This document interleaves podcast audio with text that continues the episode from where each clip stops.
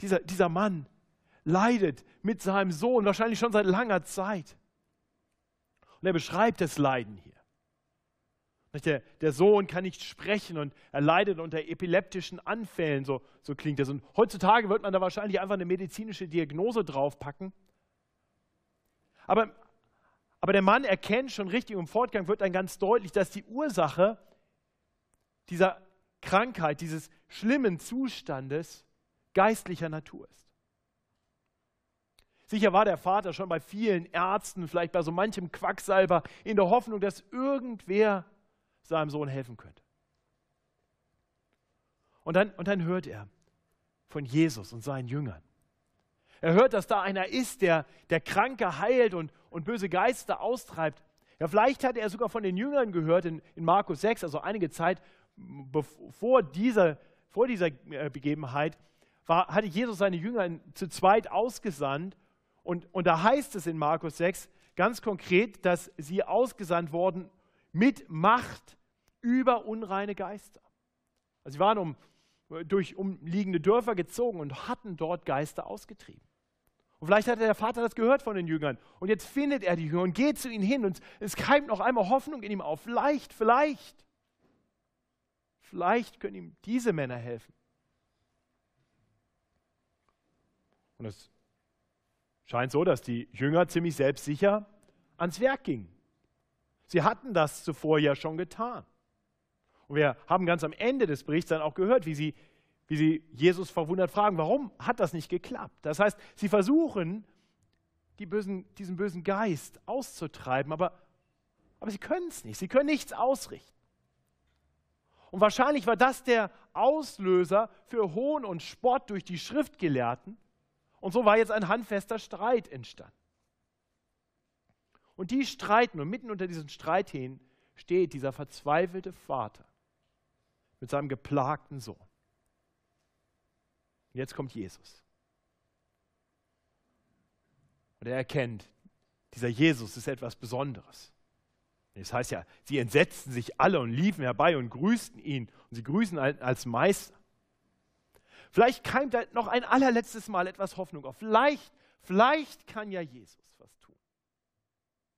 Und so so richtet er seine Worte an Jesus. Während alle anderen betreten schweigen, spricht der Vater und beschreibt diese Situation. Aber Jesus scheint erst einmal gar nicht auf das, was der Vater sagt, zu reagieren. Ich weiß nicht, ob euch das aufgefallen ist. Er spricht erstmal die Jünger an, die, die Streitenden. O du ungläubiges Geschlecht, wie lange soll ich bei euch sein? Wie lange soll ich euch ertragen? Klingt was so, als wenn er mit den Jüngern schimpft, weil sie schon wieder streiten, hat er ja gerade auch gesagt. Was streitet ihr mit ihnen? Wie lange soll ich euch ertragen? Kaum bin ich weg, gibt es wieder Streit. So klingt das im ersten Moment. Aber dann, dann sagt Jesus, bringt ihn her zu mir. Und dann brachten sie ihm den Jungen und sogleich, als ihn der Geist sah, als dieser Geist also Jesus sieht, riss er ihn und er fiel auf die Erde, wälzte sich und hatte Schaum vor dem Mund. Es ist fast so, als in dem Moment, wo jetzt die, die Konfrontation beginnt, Jesus steht jetzt vor diesem Jungen, geplagt vom bösen Geist, da, da beginnt der böse Geist noch einen letzten großen Kampf. So als wenn er ahnt, jetzt, jetzt hat wahrscheinlich sein letztes Stündlein geschlagen und, und er kämpft nochmal. Und er tut diesem Jungen Böses. Ich weiß nicht, ob, ob wir uns vorstellen können, wie es dem Vater jetzt gehen muss. Er bringt also diesen Jungen. Die Jünger können nicht helfen. Jetzt ist die Hoffnung, dass, dass vielleicht Jesus helfen kann. Und in dem Moment, wo der Junge zu Jesus gebracht wird, wird alles noch schlimmer. Könnt ihr euch das vorstellen? Was macht das emotional mit einem Vater? Sein Sohn fällt auf die Erde, wälzt sich und hat Schaum vor dem Mund. Und Jesus macht das, was wahrscheinlich schon all die anderen Ärzte und Quacksalber zuvor gemacht haben, was wahrscheinlich jeder Arzt auch heutzutage noch tut, wenn er nicht so ganz genau weiß, was er tun soll? Erstmal Fragen stellen. Wie lange ist, dass ihm das widerfährt? Ich glaube nicht, dass Jesus einen Mangel an Informationen hier als Problem für sich identifiziert hatte. Ich glaube, er hilft dem Vater nochmal die Situation wirklich zu durchdenken und zu durchleben. Aber der Vater reagiert. Er antwortet, wie wahrscheinlich schon so oft zuvor, von Kind auf. Und oft hat er ihn ins Feuer und ins Wasser geworfen, dass er ihn umbrächte. Und dann ergänzt er, wenn du aber etwas kannst, so erbarme dich unser und hilf uns. Wir sehen hier, das ist kein Mann voll Glaubens. Das ist kein Glaubensheld. Das ist ein verzweifelter Vater. Das ist ein, Vater, der sich ganz offensichtlich nicht sicher ist, ob Jesus helfen kann.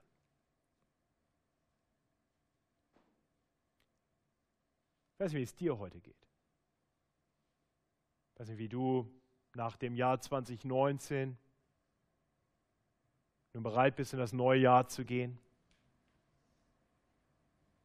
Vielleicht ist der eine oder andere von uns in einer ganz ähnlichen Situation. Hat alles probiert und ist verzweifelt.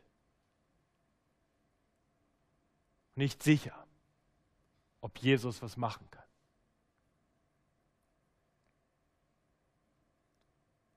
Das ist die Situation des Vaters. Und Jesus antwortet und sagt, du sagst, wenn du kannst, alle Dinge sind möglich dem, der da glaubt.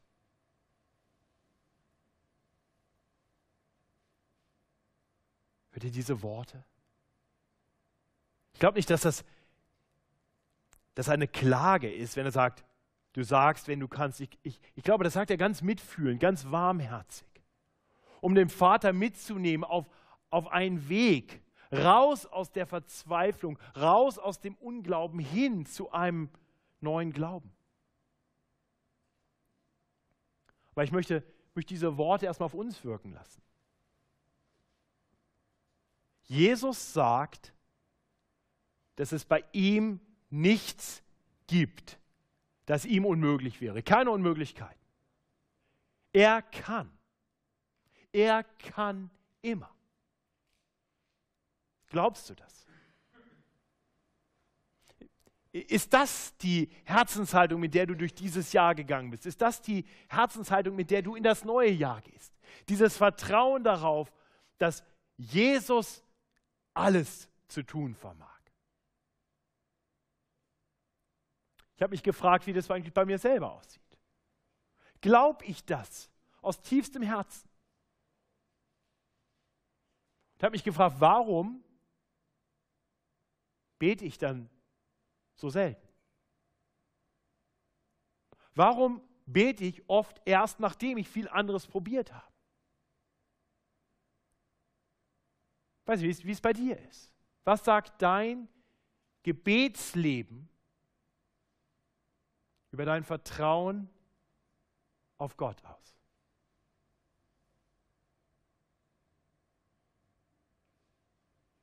Jesus will den, den Glauben des zweifelnden Vaters stärken. Und ich denke, diese Worte dürfen unser aller Glauben stärken. Jesus sagt etwas, das wir wahrscheinlich alle schnell bekennen, aber vielleicht nicht immer tief in unserem Herzen wirklich so glauben. Du sagst, wenn du kannst. Wenn du kannst. Alle Dinge sind möglich, dem, der da glaubt. Was Jesus hier sagt, ist also, dass ihm nichts unmöglich ist. Das heißt nicht, dass er immer das tun wird, was sich die Menschen wünschen. Aber er kann. Manchmal wird diese Aussage genommen, um zu behaupten, wenn wir nur genug glauben, dann können wir alles tun. Und wenn dein Gebet dann nicht erhört wird, dann ist das Ausdruck von deinem Glauben, der noch zu schwach ist. Ich möchte gleich sagen, das ist eine fürchterliche Fehlinterpretation dieses Verses.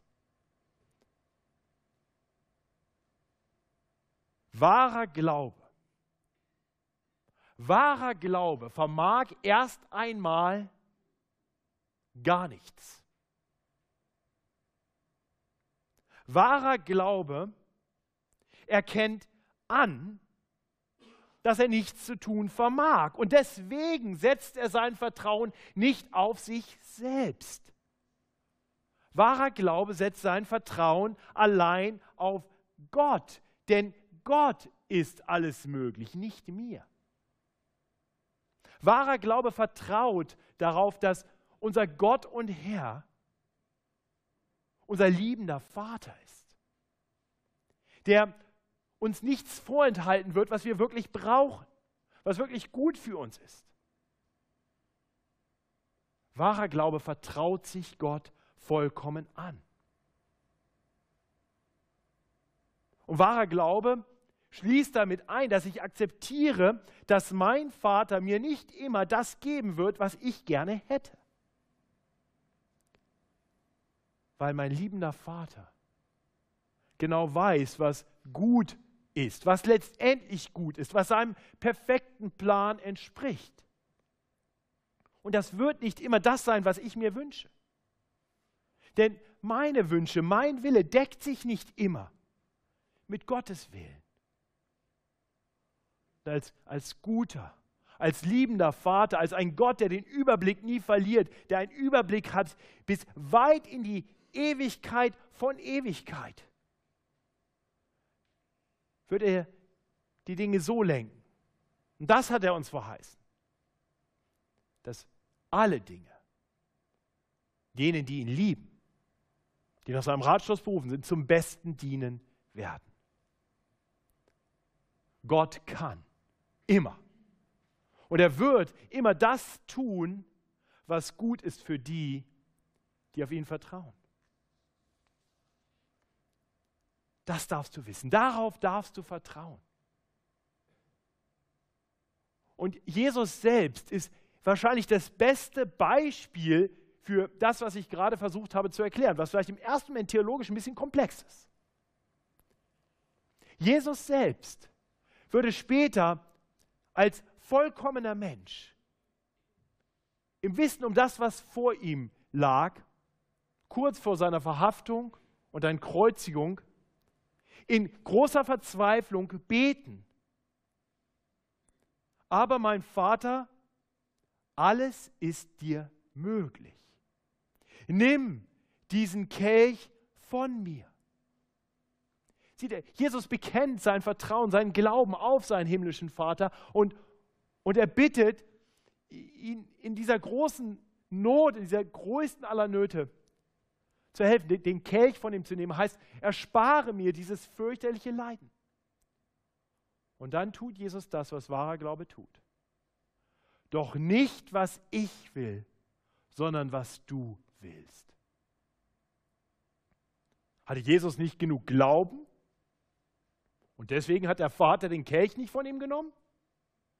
Natürlich nicht. Das war nicht das Problem. Aber, Jesus als, als vollkommener Mensch weiß, dass was, was vor ihm liegt, ist fürchterlich und, und, er, und, er, und wenn es irgendwie einen Weg geben könnte, dem zu entgehen, dann bitte Vater, tu das. Aber ich will in letzter Instanz deinem perfekten Plan vertrauen. Und genau so ging er dann ans Kreuz. Weil das der gute Plan des Vaters war. Und Jesus musste dieses Leid ertragen, diesen Kelch, diesen bitteren Kelch auf sich nehmen. Und doch durfte er wissen, sein liebender Vater ließ ihn nicht im Stich. Sein liebender Vater würde ihn durch die Tiefen des Leides herausretten. Am dritten Tage von den Toten auferstanden. Da wir dann auffahren in die Herrlichkeit beim Vater. Aber der Weg zur Herrlichkeit geht immer wieder auch durch die Niederungen des Leidens. Aber Gott hat einen guten Plan. Und Jesus ging durch dieses Tal. Jesus erlitt all das für uns, um die Macht der bösen Geister und ihres Herrn des Teufels zu brechen. Jesus nahm Satan alle Macht, indem er die gerechte Strafe für alle Sünden auf sich nahm, sodass jeder von uns, jeder, der auf Jesus vertraut, heil sein darf. Vielleicht nicht sofort, aber ganz gewiss eines Tages. Ich kann dir garantieren, wenn du auf Jesus vertraust, wird er dich gesund machen. In der Ewigkeit. Du wirst heil sein, befreit von allen Leiden. Das ist die Verheißung. Alles ist möglich. Jesus sagt, nichts ist unmöglich. Und, und seine Worte verfehlen ihre Wirkung nicht. Der geplagte Vater hört Jesu Worte. Und, und er merkt diese innere Zerrissenheit. Ja, da spricht einer, der, der ist wirklich vertrauenswürdig. Und, und, und doch weiß ich nicht so ganz. Und, und wir hören diesen Schrei diesen Schrei des Vaters, indem er zum einen sich ganz klar zu Jesus bekennt und zum anderen seine Schwachheit eingesteht. Ich glaube, das kann man nicht leise sagen, hier steht, er schreit. Ich glaube, hilf meinem Unglauben. Das sind die Worte eines verzweifelten Zweiflers, der sich danach sehnt, mehr Glauben zu haben. Und mit diesen Worten fängt er an, dem, dem Zweifel den Nährboden zu entziehen. Und ich möchte einfach zum Ende dieser Predigt noch, noch ein bisschen über, über, diese, über diesen Einsatz, über diese fünf Worte mit uns nachdenken. Mit diesen zwei auf den ersten Blick fast widersprüchlichen Aussagen. Zum einen sehen wir, er bekennt seinen Glauben, er will glauben, er will auf Jesus vertrauen. Und andererseits bekennt er ganz offen seinen Unglauben aber eben verbunden mit dem Gebet, dass Gott ihm doch helfen möge, diesen Unglauben zu überwinden. Lasst uns erst über sein, sein Glaubensbekenntnis nachdenken. Eben klang das alles noch sehr zögerlich. Wenn du aber etwas kannst, so erbarme dich unser und hilf uns. Und jetzt schreit er für alle laut und vernehmbar, ich glaube. Wisst ihr, Glaube das bekennt die Bibel immer wieder, das bezeugt die Bibel an verschiedensten Orten, ist ein Geschenk Gottes. Gott ist der Anfänger und auch der Vollender unseres Glaubens. Er hat das gute Werk des Glaubens in uns begonnen. Aber Glaube ist zugleich immer auch etwas, das wir aktiv tun. Ist ein, ein Schritt, den wir gehen. In diesem Fall ist es ein mutiger Schritt des Vaters. Es ist eine Entscheidung, die er trifft. Er setzt sein Vertrauen auf Gott, auf Jesus ganz konkret. Ich treffe immer wieder Menschen, ich habe auch dieses Jahr Menschen getroffen, die mir sagen, ich würde ja gerne glauben, aber ich kann nicht. Und ich kriege dann den Eindruck, dass sie denken, Glaube ist irgendwie sowas, was so über einen kommt und dann hat man es. Ich versuche immer wieder dann zu erklären, nee, so ist das nicht mit Glauben. Glauben oder vielleicht eine andere Übersetzung, ein besseres Wort dafür ist vielleicht Vertrauen. Vertrauen hat immer etwas damit zu tun, dass wir ein Risiko eingehen. Man wagt es, jemandem zu vertrauen. Mein, mein Vertrauen muss ich ausüben, damit, damit es wachsen, damit es sich erweisen kann als wahr. Erst wenn ich das tue, erst wenn ich diesen Schritt gehe, kann ich erleben, ob jemand wirklich vertrauenswürdig ist. Und dann kann ich weitere Schritte im Glauben gehen. Und das ist das, was der Vater hier tut. Er, er wagt einen ersten Schritt. Wenn du noch zu denen gehörst, die, die bisher noch nicht wirklich auf Gott vertrauen, dann, dann möchte ich dich einladen. Ich möchte dich ermutigen, wag diesen Schritt. Das ist ein Wagnis. Ich kann mich noch gut daran erinnern, wie das in meinem Leben war, als ich diesen Schritt das erste Mal gewagt habe. Fast, fast 21 Jahre her. Und ich weiß, wie ich, wie ich eigentlich, wie, wie mir eigentlich klar war, wer Gott ist. Ich hatte intellektuell war die Sache für mich weitestgehend aussortiert. Aber so richtig auf Gott vertrauen konnte, wollte ich noch nicht. Und ich, ich erinnere mich an eine lange Unterhaltung mit einem Mann, der damals wirklich Gottes Werkzeug war, um mich zum Glauben zu bringen. Und ich, ich habe ihm eine Frage nach der anderen gestellt. Also ich staune heute noch, wie viel Weisheit und Geduld der Mann mit mir hatte. Und ich hatte alle möglichen Gründe in meinem Kopf, manche ziemlich absurd, wenn ich heute darüber nachdenke, warum den Schritt zu gehen vielleicht doch noch nicht dran wäre. Also eine der absurderen, aber für mich realen Gründe war ja, wenn ich jetzt Christ werde, dann muss ich sonntags ja in die Kirche, aber ich, aber ich spiele eigentlich gerne Fußball und unsere Spiele sind Sonntagvormittags. Dieser Mann sagt in, in, in aller Geduld, Matthias, vertrau dich Gott einfach an und dann schau mal, was er tut. Und du musst nicht irgendwas. Auf Gott zu vertrauen und anzufangen, mit ihm zu leben, wird Dinge in deinem Leben verändern.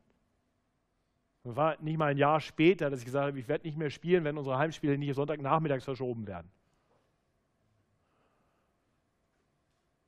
Genauso ist es. Wage den ersten Schritt und fang an zu laufen. Lass dir nicht all diese Vorbehalte einreden. Du wirst nie herausfinden, wie tragfähig der Glaube ist, wenn du nicht losgehst. Ich möchte dir Mut machen. Nimm dir diesen Mann zum Vorbild. Setz dein Vertrauen auf Jesus. Bekenne ihm, ich glaube. Geh einen ersten Schritt im Vertrauen auf ihn zu. Und dann tu das, was der Vater hier im zweiten Teil tut. Er bittet um Hilfe, seinen Unglauben überwinden zu können. Das ist ein bisschen so, wie, wie wenn er also den ersten Schritt auf einem zugefrorenen See macht und nicht genau weiß, ob das Eis tragfähig ist, aber er wagt es. Und er, und er hört das Knirschen und Knarzen des Eises und er, und, er, und er ist noch zögerlich. Er steht schon am Rand, aber er weiß nicht, kann ich es wirklich wagen, weiterzugehen? Er sagt, ich glaube, hilf meinem Unglauben. Und er merkt, es, es hält wirklich und, und er wagt den nächsten Schritt und er sieht, es ist tragfähig. Und ganz viele hier unter uns haben das erlebt, wie wir irgendwann mal losgegangen sind, zögerlich vielleicht am Anfang und irgendwann gemerkt haben, es trägt.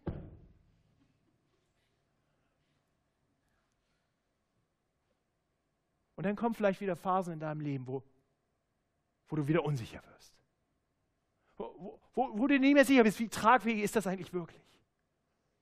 Und er mischt sich in deinen Glauben wieder Zweifel.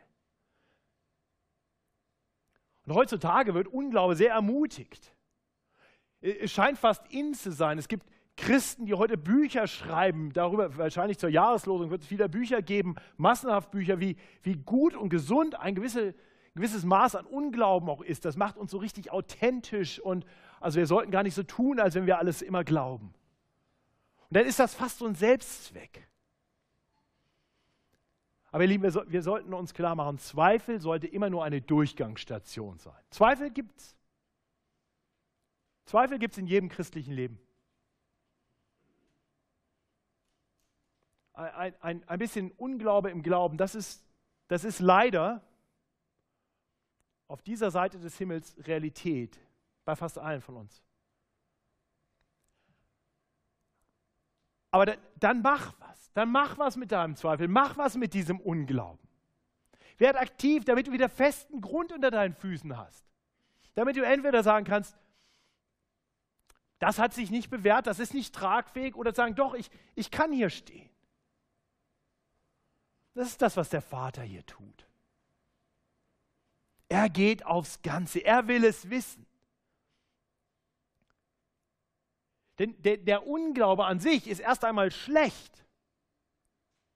Das möchte ich deutlich sagen. Zweifel ist nicht etwas, wo Jesus sagt, du bist ja so authentisch. Was hat Jesus gerade zu den Jüngern gesagt? Vielleicht habt ihr das noch im Ohr. Sagt, ach, ihr habt immer noch Unglauben, das ist ja prima. Was sagt Jesus zu den Jüngern? Oh, du ungläubiges Geschlecht, wie lange soll ich bei euch sein? Wie lange soll ich euch ertragen? Klingt nicht nach Lob. Jesus macht deutlich, dieser Unglaube ist keine gute Sache. Das muss uns klar sein. Was gut ist, ist, dass der Vater sich mit diesem Unglauben nicht zufrieden gibt, sondern ruft, hilf. Das sollte unser Ruf sein. Hilf. Keiner von uns weiß, was das neue Jahr bringen wird. Vielleicht, vielleicht gehst du in das neue Jahr und sagst, ich stehe auf festem Grund. Ich kann frei heraus sagen, ich glaube. Preis den Herrn, wenn es so ist. Wünsche ich dir von Herzen. Aber es kann sein, dass das neue Jahr Dinge in dein Leben bringt, vielleicht auch Dinge von uns als Gemeinde bringt. Ich, ich, ich hoffe es nicht, aber wer weiß, die uns anfangen lassen zu, zu zweifeln, die uns ein bisschen hin und her werfen. Mag sein, dass Herausforderungen kommen. Und dann, dann ihr Lieben, dann, dann wünsche ich mir für, für mich selbst und für uns und für dich, dass, dass wir nicht aufhören, das zu tun, was der Vater hier tut. Zu Jesus zu schreien und sagen, ich halte an dir fest, ich glaube. Und alles zu tun und aus der Position des Zweifels herauszukommen. Hilf, hilf meinem, hilf unserem Unglauben. Ich denke, wenn wir ganz ehrlich sind, dann müssen wir sagen, ist das nicht eigentlich ein Gebet, was wir im Rückblick auf das Jahr 2019 auch beten müssten? Und wer von uns kann wirklich sagen, da war kein Zweifel, da war kein Unglauben, da war immer nur Glaubenskraft pur? Vater, vergib uns unseren Unglauben. Und schenk uns mehr Gottvertrauen.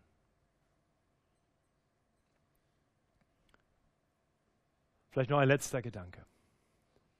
Wir sehen, dass Jesus hier, äh nicht Jesus, dass der Vater hier, dass er gar nicht für sich selber betet, sondern für seinen geplagten Sohn. Er tritt ein für seinen Sohn, der unter dem Einfluss dämonischer Mächte steht. Vielleicht will die Jahreslosung dir persönlich auch Mut machen in einer solchen Situation. In einer Situation, wo ein Mensch, der dir sehr am Herzen liegt, vielleicht jemand aus deiner Familie, vielleicht ein Bekannter, ein Freund, eine Freundin,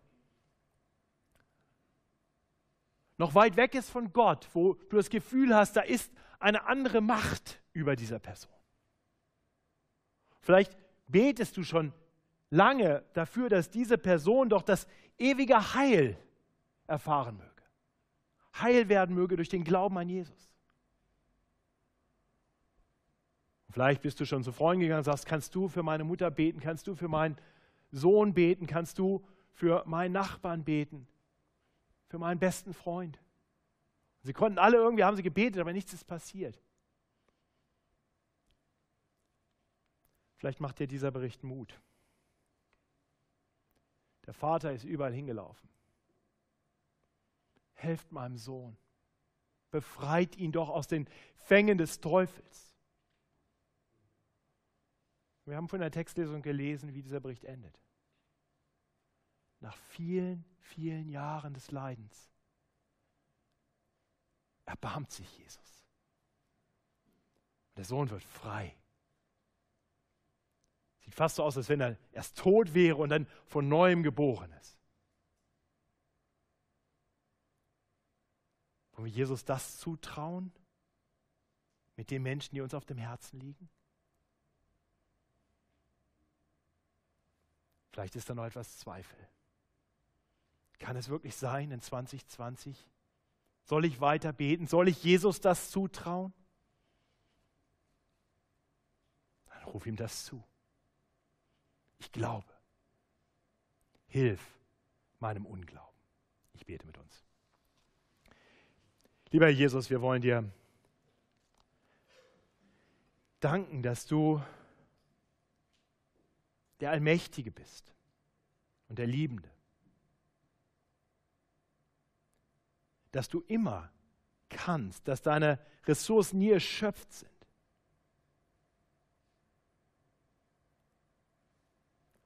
Und danke, dass du auch im letzten Jahr manche unserer Gebete nicht erhört hast. Wir wollen dir bekennen, dass wir oft viel zu klein, viel zu kurzfristig, ohne wirklichen Überblick um Dinge gebeten haben. Herr, wir wollen dich bitten, dass du uns hilfst, weiter Beter zu sein, aber Beter, die darauf vertrauen, dass du unsere Gebete hörst und in rechter Weise beantworten wirst, so wie es wirklich gut ist. Herr, wir wollen dir bekennen, dass wir immer wieder auch nicht glauben, zweifeln. Herr, wir wollen dich bitten, dass du uns hilfst, diese Position des Unglaubens, des Zweifelns zu verlassen. Und ich bitten, dass du uns Glauben schenkst, mehr Glauben, mehr Vertrauen auf dich. Herr, so höre unser Gebet. Ich glaube, hilf meinem Unglauben. Amen.